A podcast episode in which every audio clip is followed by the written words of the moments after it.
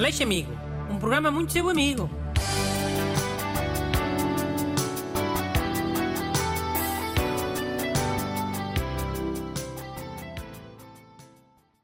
Bom dia.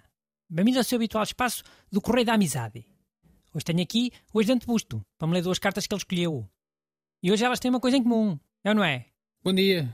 Sim, é sobre pessoas que vivem em rés do chão de prédios e que acabam por ter problemas com os vizinhos dos andares de cima. Ora vá, vá, lê lá a primeira então.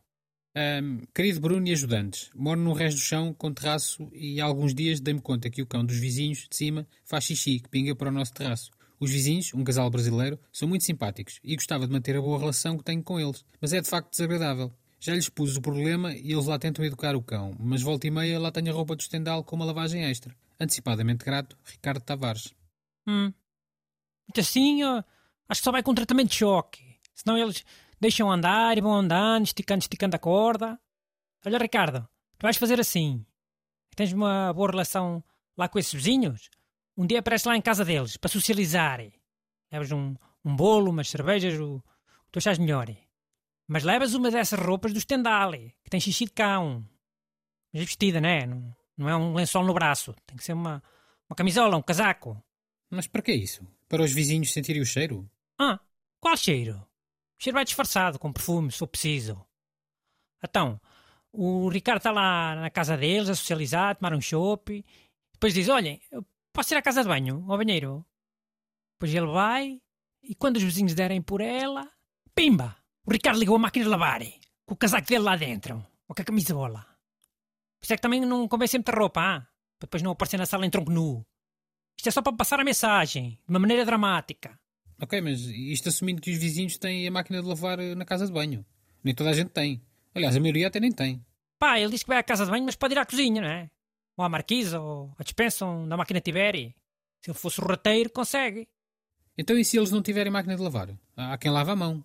E agora há muita gente a lavar a roupa fora, naquelas lavanderias self-service. Pá, se não tiverem, olha, põe a roupa de molho na banheira, no bidé, com detergente de lavar à mão, pronto.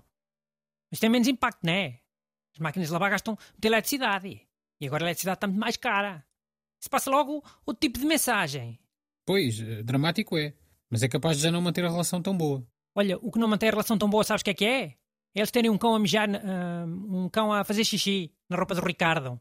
Isso é que não mantém uma boa relação. Próxima carta, vá. Ok. Caro Dr. Bruno e ajudantes, vivo em Lisboa num apartamento no resto do chão com quintal. E os meus vizinhos de cima atiram para lá todo tipo de lixo e derivados, tais como lenços de papel, cotonetes, embalagens de plástico, beatas de cigarros, entre outras porcarias. Para além de ser um grande incómodo para mim, também acho injusto para o planeta. Como descobri qual é o vizinho porco para poder confrontá-lo e acabar com este flagelo? Obrigado e cumprimentos, Alexandre. Olha, ele aqui só tem que chegar a uma reunião de condomínio e dizer que já sabe quem é que é o porco. E dizer que vai chamar as autoridades.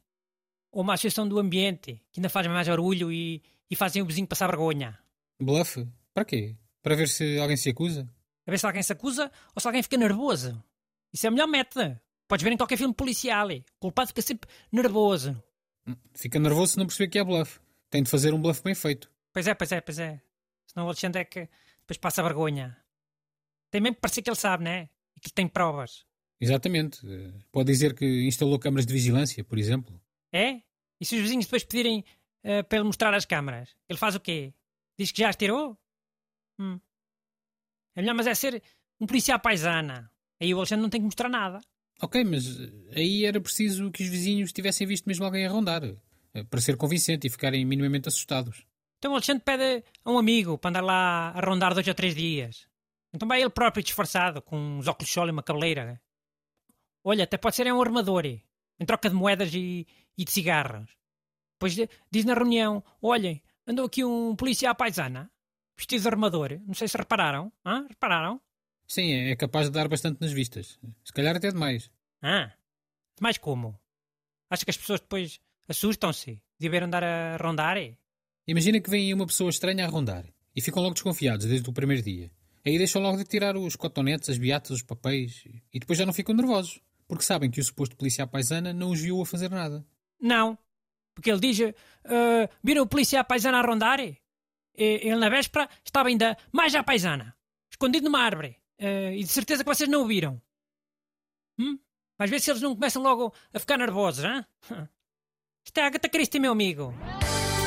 Mandem as vossas perguntas para brunaleixo.rtp.pt Aleixo Amigo. Um programa muito seu amigo.